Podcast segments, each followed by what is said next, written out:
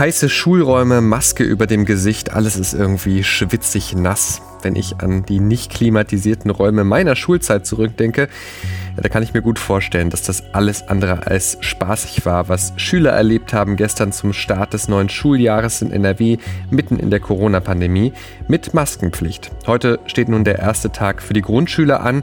Auch für sie gelten strenge Regeln. Wir blicken drauf, wie der erste Tag lief und wie die Einschulung heute läuft. Außerdem schauen wir uns an, wie eine Taxi-App neue Wege geht. Heute ist Donnerstag, der 13. August 2020. Ich bin Henning Bulka. Schönen guten Morgen. Der Rheinische Post Aufwacher. Der Nachrichtenpodcast am Morgen. Bevor wir auf die Themen heute Morgen schauen, der Blick aufs Wetter. Gestern Abend hat es in Bonn ordentlich gekracht und geregnet. Ein Unwetter mit Starkregen hat zahlreiche Bäume umstürzen lassen und Wasserschäden an Gebäuden verursacht. Keller wurden überflutet. Auch der Bahnverkehr war gestört, deshalb rund um Bonn. Der Deutsche Wetterdienst meldet, dass es auch heute Morgen und am Vormittag Schauer und Gewitter geben kann in NRW. Nach einer heiteren Phase am Mittag geht es dann am Nachmittag und Abend so weiter. Maximal 34 Grad bekommen wir dazu. Es wird also wieder heiß. Morgen am am Freitag bleibt es unbeständig mit möglichen Schauern und Gewittern. Dazu bis 31 Grad. Am Samstag kühlt es sich nochmal etwas weiter ab. Bis 28 Grad dann nur maximal. Die Unwettergefahr, die bleibt aber. Corona und Schule, wie verträgt sich das? Gestern war der erste Schultag, heute werden die Erstklässler eingeschult und jetzt erleben Schüler, Lehrer und Eltern, wie ein Regelbetrieb in Corona-Zeiten aussieht. Der Knackpunkt ist weiterhin die Maskenpflicht. Kirsten Bialdiger ist Chefkorrespondentin Landespolitik bei der RP und berichtet besonders viel über Schule und Bildung. Sag mal, Kirsten, wie war der erste Schultag? Ja, äh, also der erste Schultag war ja auch äh, mit sehr viel Spannung äh, erwartet worden. Dieses Mal ist, ich denke, es ist nicht falsch zu sagen, es ist ein historischer Schultag gewesen, denn zum ersten Mal in ganz Nordrhein-Westfalen musste in den Schulen im Unterricht Masken getragen werden. Und ähm, ja, das ist, das verändert natürlich die Situation, die ganze Unterrichtssituation enorm. Also äh, und das war auch das, worüber sich die meisten, mit denen ich gesprochen habe, Lehrer, Eltern, Schüler, Schulleiter, das war das, wo sie sich am meisten mit beschäftigt haben und ähm, was auch Kritik natürlich hervorgerufen hat, unter anderem. Bleiben wir kurz bei der Maskenpflicht. Einige Eltern wollen sich damit nicht abfinden und klagen. Was steckt dahinter? Die Kläger, die werden argumentieren mit dem Eingriff in Persönlichkeitsrechte. Ähm, sie werden sagen, dass ähm, es wahrscheinlich gar nicht nachzuweisen ist, dass eine Maske wirksam Infektionen verhindert, aber eine Maske auf der anderen Seite eben bedeutender Eingriff ist in die persönliche Freiheit. Und da bleibt dann abzuwarten, wie das OVG entscheiden wird. Ähm, bisher hat ja in den meisten Fällen doch die Landesregierung dann recht bekommen. OVG, das ist das Oberverwaltungsgericht. Was sagen denn die Lehrer zur Maskenpflicht? Ja, die Lehrer finden das sehr schwierig. Also ich habe äh, mit einigen Lehrern, aber auch mit Vertretern von Lehrerverbänden gesprochen.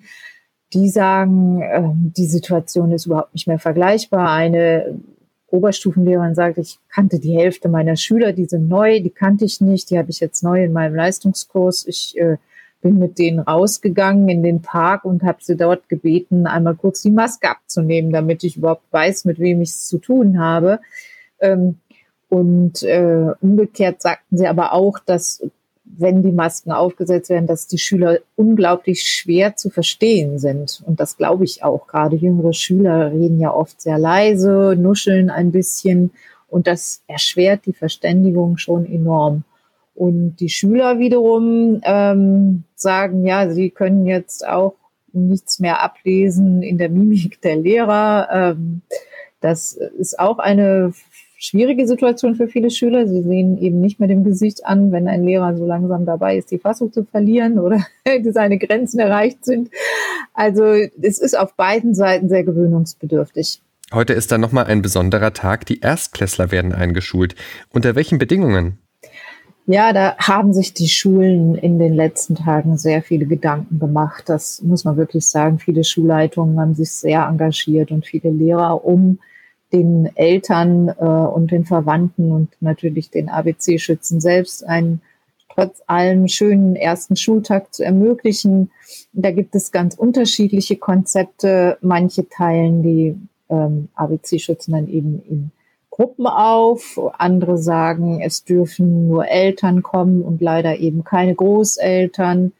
Ja, und in manchen Schulen, wo die baulichen Gegebenheiten schwierig sind, da darf dann eben auch nur ein Elternteil dabei sein, leider. Dankeschön, Kirsten. Gerne. Und wir blicken noch nach Viersen. Dort muss an einer Grundschule fast das gesamte Kollegium in Quarantäne. Die Schule wird deshalb geschlossen bis zum 24. August. Eine Lehrerin der Martinschule hatte sich infiziert. Eine Kreissprecherin sagte, die Schließung der Schule wurde vom Gesundheitsamt nicht angeordnet. Allerdings scheint der reguläre Betrieb der Grundschule wegen der jetzt fehlenden Lehrkräfte kaum möglich. Nach Angaben der Schule hatte die betroffene Lehrerin keinen Kontakt zu den Schülern. Allerdings war das Lehrpersonal am Montag zu einer Konferenz zusammengekommen. Ob die Schule heute für eine Notbetreuung geöffnet wird, das war laut Schulwebsite kurz nach 6 Uhr heute Morgen noch offen. Kurze Pause für Werbung. Diese Ausgabe des Aufwachers wird euch präsentiert von Rewe. Und jetzt geht's um etwas, was ihr vielleicht gerade in der Hand habt oder euch wirklich wünscht, ihr hättet es gerne. Egal, ob ihr es lieber Käffchen, schwarzes Gold oder Muntermacher nennt. Kaffee total wichtig für uns. Was viele nicht wissen, die Bohnen werden zwar in fernen Ländern angebaut, aber bei uns in der Region geröstet, veredelt und für unseren morgendlichen Wachkick vorbereitet. Die Kaffeerösterei Rosendahl in Ratingen verwendet dafür ausschließlich feinste Spezialitätenkaffees in traditioneller Trommelröstung. Nur allerbeste Rohbohnen, die sorgfältig geerntet, aufbereitet und sortiert wurden und strengen Qualitätskontrollen unterliegen, kommen in die Tüte. Und die findet ihr übrigens auch bei Rewe. Danke an Rewe fürs Möglichmachen dieses Podcasts. Schauen wir jetzt auf unsere Rhein-Stories, also die Tour von Marie Ludwig und Maren Könemann durch die Region auf unserem Instagram-Account Rheinische Post. Mit einem E-Bulli sind sie unterwegs, auf der Suche nach spannenden Geschichten und nachhaltigen Projekten. Diese Woche sind sie in der Region Mettmann unterwegs. Gestern haben sie eine sehr bewegende Geschichte erzählt über eine Mutter, die vom Krebstod ihres Kindes berichtet. Heute ist dann Throwback Thursday und Sie blicken mit dem Chef unserer Ratinger Lokalredaktion zurück auf besonders spannende Geschichten der Vergangenheit. Seid gespannt.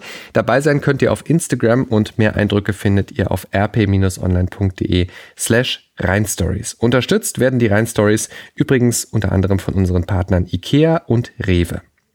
An dieser Stelle möchte ich Danke sagen an alle, die diesen Podcast unterstützen mit einem RP Plus Abo. Vielen Dank dafür. Wollt ihr auch mit dabei sein für nur ein paar wenige Euro im Monat? Das geht ganz einfach.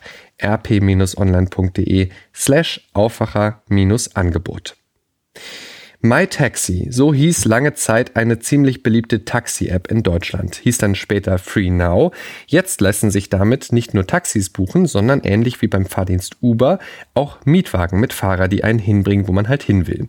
Jetzt erweitert FreeNow das Angebot nochmal. Es gibt jetzt nämlich auch bald Carsharing. Finde ich super spannend. Ich habe nämlich kein eigenes Auto und äh, ja, deshalb bei allem, wo Carsharing draufsteht, da schaue ich immer genau drauf. Meine Kollegin Helene Pawlitzki hat mit Florian Rinke aus der Wirtschaftsredaktion der RP über das Thema gesprochen.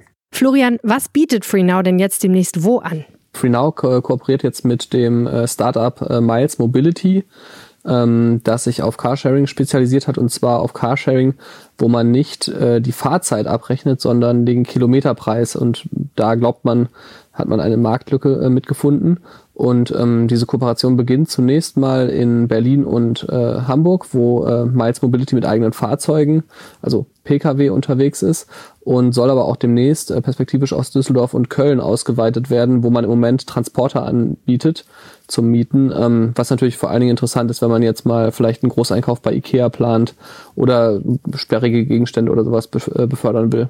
Ja, man kann sich ja vorstellen, in einer Innenstadt, wo es nicht selten zu Stau kommt, ist eine Kilometerabrechnung wahrscheinlich unterm Strich günstiger als eine Zeitabrechnung, ne? Absolut, genau. Das ist auch der Ansatz von Miles Mobility, dass sie halt sagen, unsere Fahrzeuge werden überwiegend im Innenstadtbereich genutzt und da ist eigentlich die Zeitpauschale für den Kunden die schlechtere Wahl. Ich fand das ein bisschen eine verwirrende Nachricht mit FreeNow, weil FreeNow gehört ja Daimler und BMW und die haben ja schon eine Carsharing-Plattform, die heißt ShareNow. Es wird also immer verwickelter. Warum macht FreeNow denn jetzt also praktisch einem Schwesterunternehmen Konkurrenz mit so einem Angebot? Genau, das habe ich mich tatsächlich auch gefragt, weil es ist ja wirklich an sich äh, ein No-Brainer, dass man dann äh, innerhalb des Unternehmens oder innerhalb der Unternehmensgruppe dann irgendwie erstmal die Kooperationsmöglichkeiten sucht. Ähm, ShareNow ist ja dieser ähm, dieser Zusammenschluss aus äh, der Daimler-Tochter Car2Go und eben der BMW-Tochter ähm, Schernau. Und ähm, ich nehme mal an, dass sie einfach länger gebraucht haben, um diesen ganzen Zusammenschluss abzuwickeln. Ich habe natürlich auch bei FreeNow nachgefragt und da sagte man mir, dass man natürlich auf jeden Fall perspektivisch auch die Möglichkeit äh, nutzen möchte, mit, mit ShareNow dann am Ende äh, auf der eigenen Plattform äh, zu arbeiten. Okay, aber so richtig durchdacht klingt das irgendwie noch nicht. Welche Strategie steckt denn jetzt hinter dieser Erweiterung von FreeNow? Naja, ich glaube, am Ende geht es vor allen Dingen um Geschwindigkeit. Ne? Also du musst ja mal sehen, in der äh, Krise jetzt mit Corona, die Umsätze von den ganzen Mobilitätsplattformen, also sei es jetzt Uber oder FreeNow, sind massiv eingebrochen. Und ähm, gleichzeitig müssen sie natürlich überlegen, okay, wie komme ich jetzt da erstens wieder raus? Und zweitens, wie biete ich eigentlich einen Service an, der so ist, dass der Kunde am Ende sagt, ich verzichte auf das eigene Auto. Und da macht es natürlich Sinn, so viele Anbieter wie möglich auf die Plattform zu holen. Und da ist es dann am Ende auch egal, ob das jetzt quasi jemand aus dem eigenen Konzernumfeld ist äh, oder nicht. Ähm, und insofern wird das, glaube ich, nicht die letzte Kooperation sein. Also FreeNow äh, hat jetzt ja auch schon mit Void zum Beispiel einen ähm, Elektroscooter äh, oder Elektroroller-Anbieter auf die Plattform geholt. Und das wird es immer weitergeben. Ähm, insofern geht es vor allen Dingen um Geschwindigkeit, äh, um sich auch vor Konkurrenten wie jetzt äh, Uber zum Beispiel einen Vorsprung zu verschaffen. Herzlichen Dank, Florian Rinke. Ja, gerne. Schauen wir jetzt noch auf die Themen und Termine, die heute Morgen wichtig sind oder die noch wichtig werden. Da steht Bayerns Ministerpräsident Markus Söder im Feuer. Eigentlich hatte er sich ja als zupackender Corona-Krisenmanager profiliert die letzten Monate, doch jetzt bringt ihn und seine Regierung eine handfeste Testpanne in Bedrängnis. Rund 900 Menschen sind Corona infiziert, haben sich extra bei der Einreise nach Bayern testen lassen, aber wissen nichts von ihrer Erkrankung. Bei der Übermittlung der Testergebnisse, da hängen die Zuständigen massiv hinterher. Eine Reise nach Schleswig-Holstein zum Wattwandern mit Regierungschef Daniel Günther dort hat Söder deshalb abgesagt. Bayern geht vor, sagt er. Mal schauen, welche neuen Entwicklungen es heute geben wird in dieser Pannensache. Damit der Blick in die USA. Dort möchte ja Joe Biden Präsident werden und Donald Trump ablösen. Seine Running Mate, also die Frau, die Vizepräsidentin werden soll, ist Kamala Harris. Sie könnte die erste schwarze Frau im Amt der Vizepräsidentin werden. Jetzt hatten die beiden ihren ersten gemeinsamen Auftritt. Hören wir mal rein. On January 20th, am 20. Januar 2021 werden wir alle erleben, wie Senatorin Harris den Amtseid ablegt, um als erste Frau das zweithöchste Amt in Amerika zu bekleiden.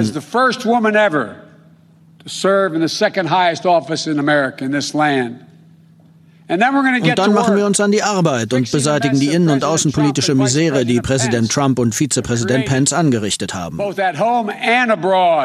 America is crying out for leadership. Amerika schreit nach Führung, aber wir haben einen Präsidenten, dem sein eigenes Ego wichtiger ist als die Menschen, die ihn gewählt haben. Einen Präsidenten, der jede Herausforderung, vor der wir stehen, noch schlimmer und schwieriger zu lösen macht. Aber hier ist die gute Nachricht. Wir müssen diese gescheiterte Regierung von Trump und Pence nicht akzeptieren. In nur 83 Tagen haben wir Gelegenheit, eine bessere Zukunft zu wählen. In just 83 days we have a chance to choose a better future. Ihren Auftritt hatten die beiden gemeinsam in einer Sporthalle in Wilmington im US-Bundesstaat Delaware in abgestimmten Outfits. Trump hatte Harris vorher als gemein kritisiert und erste Attacken gegen sie gestartet. Die 55-Jährige wird für Biden viele Reisen jetzt im Wahlkampf übernehmen, wegen der Corona-Pandemie. Biden ist 77 und gehört damit zur Risikogruppe.